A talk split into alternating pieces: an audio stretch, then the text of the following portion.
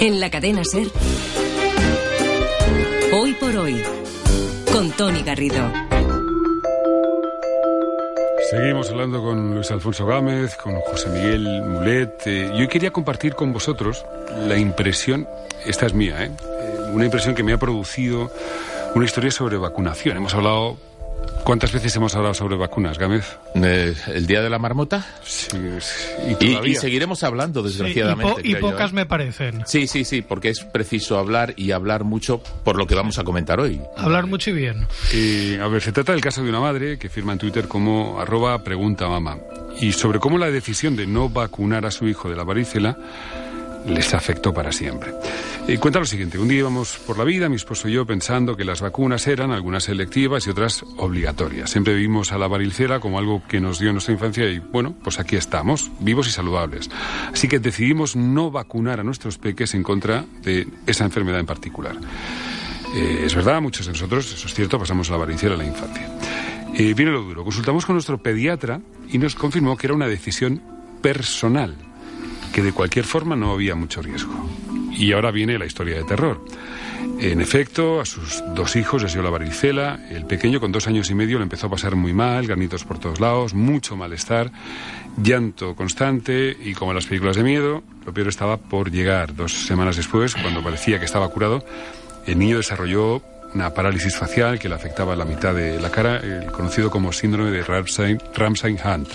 Al niño le han quedado de momento secuelas graves, sordera leve, dificultades en el habla, ha perdido parte de la movilidad de un párpado, sufre vértigos y termina diciendo ese, largo hilo nos arrepentimos de no haberle vacunado, siempre que, que, podemos lo contamos a todos padres. Si ustedes pueden, cuéntelo también. ¿Cómo que eso es una decisión personal, Mulet. Bueno, es que la ley es así. La ley en España obliga a vacunar a tu perro, pero no a tu hijo. Y lo tengo que decir así de duro porque es así. Entonces, lo que le ha dicho el pediatra técnicamente es correcto. A ver, no es lo que le hubiera dicho yo si soy el pediatra, pero le he dicho, vacunar es una decisión personal. Sí, porque hoy por hoy, si tú no vacunas a tus hijos, eso no tiene ninguna consecuencia legal. Eh, es terrible que el pediatra no lo hubiera añadido, pero ojo que puede ser muy peligroso. O yo lo hubiera o yo lo vacunaría si son mis hijos. O tengo vacunados a mis hijos. Un tema personal, pero es que no, sé, no lo entiendo. También hay médicos y médicos, ¿eh? Sí, eh, hombre, eh, hay una liga para la libertad de la vacunación que el presidente era médico homeópata, que, parece una contradicción. Y algún médico en Osakidecha, en el Servicio Vasco de Salud, yo lo he visto por la tele, decir que la vacunación es una aberración y que lo natural es dejar que la enfermedad se desarrolle. Sí, bueno, y también hay médicos ilustres que están diciendo, poniéndose relativistas sobre las vacunas, que hay demasiadas vacunas, que hay demasiadas pruebas y, van dando lecciones por Twitter. Pero, pero por ejemplo, esa idea de eh, que es mejor, porque es lo que contaba el tuit, tú lo has pasado y dices, bueno, pues no es tan grave. Es mejor pasar una enfermedad que no pasarla. ¿Eso es real? No. a ver, es mejor porque le hemos pasado. Yo pasé una varicela con 13 años y cuando la pasas de adolescente es peor que de niño, pero porque yo estaba vacunado. Por eso no me dejó secuelas, aparte de algún grano que me rasqué. Pero es que eh, están pensando que el sarampión, la varicela, las paperas son enfermedades como que hay que pasar, como si fuera la mili que se hacía antes. A ver, son enfermedades que hay que pasar si estás vacunado, porque gracias a que estás vacunado es leve. Si pasas esas enfermedades sin vacuna, es cuando pueden ser mortales o dejarte secuelas como las que cuenta. Pero es que el problema es que tenemos una percepción errónea. Recordemos un dato, simplemente que, que la OMS lo recuerda cada dos por tres. Todos los años se salvan en el mundo dos millones de niños por estar vacunados contra la difteria, el tétanos, la tosferina y el sarampión. Y si encima se ampliara la cobertura vacunal, se salvaría un millón y medio más. Es decir, las vacunas salvan vidas. Bueno, ahora tenemos el problema en Italia, que una de las cosas que está promocionando este gobierno populista es el relativismo sobre las vacunas. Y en Italia el sarampión se ha disparado. Vale, y por ejemplo, es que, pues leyendo ya los hilos, entré a través de ese, entre otros, eh, ¿Es posible que haya un repunte de la tosferina, que era una enfermedad prácticamente erradicada? Sí, claro. Sí, claro, por supuesto. Tenemos dos problemas. Primero, que la gente se vacuna menos y segunda, que la no vacunación va asociada a cierto nivel cultural. Es decir, que es gente que vive cerca. Entonces, claro, si tú juntas muchos niños no vacunados en determinadas escuelas o en determinadas guarderías, eso es una bomba. ¿Por qué? Porque como una la coge, se lo van a propagar todos. Si tienes un niño no vacunado rodeado de niños vacunados, pues hay un efecto rebaño. Pero si los juntas a todos, se pierde la inmunidad de grupo.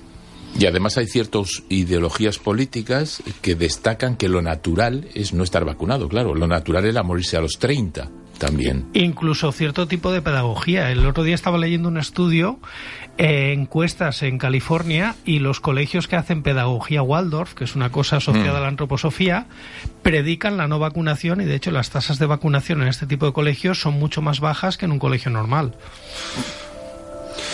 Pues eh, bueno, de, la misma forma que también vamos a señalar que este año un juez de Barcelona ha apoyado al ayuntamiento de un pueblo de la comarca del Maresme que denegó la inscripción en una guardería municipal de un niño que no estaba vacunado y admitiendo un recurso interpuesto por la familia. Y recordemos una vez más que eh, hace unas semanas comentábamos que eh, los antivacunas habían sido incluidos por la Organización Mundial de la Salud en la lista de las 10 mayores amenazas contra la salud mundial, especialmente en, en Europa. En algunos lugares, pues como en ese ayuntamiento, se han empezado a tomar medidas.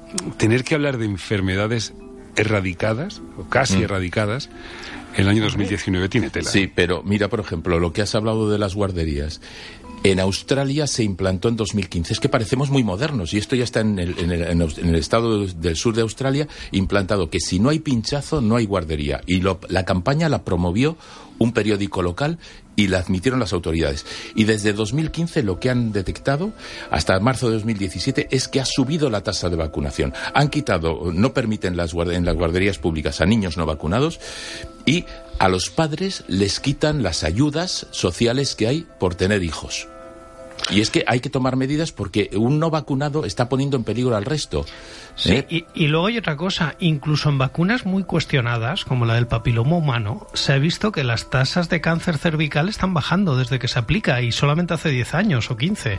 O sea que es que son efectivas. Y los expertos últimamente, además, apuntan, y ya desde el principio, que no hay que vacunar solo a las niñas, Sí. sino que hay que vacunar a los chicos, porque los Porque varones, digamos, somos los transmisores. Y pod- podremos seguir transmitiéndolas si no estamos vacunados. Bueno, vamos a contar porque hay que ser positivos y hay que pensar que vivimos en un entorno, a pesar de las historias que les contamos aquí, vivimos en un entorno mm, de gente muy concienciada en España. Nos alegra decir que la cobertura vacunal en el primer año de vida alcanza el 96% de la población, así que no vas mal, el 96. No, está muy bien. Pero Sí, además pero piensa, piensa en estaría otra mejor cosa. el 100. Claro, desde, mejor. desde un punto de vista económico, que muchas veces se habla de eso, ¿no? Un estudio de la Escuela de Salud de la John Hopkins Bloomberg, eh, de hace un par de años, des- destacaba que por cada dólar invertido en vacunas se ahorran de media hasta 44. 44 dólares. ¿Por qué? Porque tú no vacunas al niño, pero imagínate que tenemos un brote de sarampión en, en la SER. ¿no? En alguien de la SER. Hay que aislar a todos, hay que someternos a pruebas y eso acaba costando decenas de miles de euros. Bueno, y que si te dejas secuelas, los gastos médicos que Bueno, vas a eso es tener otra, toda la claro. vida. Por no O- hablar de lo- del- O el del- coste en camas de una vida. hospitalarias. Y el- los y el hemos empezado a hablar de felicidad y, y Pero es tener un felicidad. Vamos a ahorrar dinero, vamos a vacunarnos, Va- vamos a ahorrar vacúnate dinero y sé feliz. a otras cosas. Eso es, eh, Mulet, La gente feliz se vacuna. Muy Ala. bien, ese es, ese es el mensaje. Las vacunas hacen adultos. Mulet Gámez, un abrazo hasta la semana que viene. Venga, hasta ahora. Abrazos.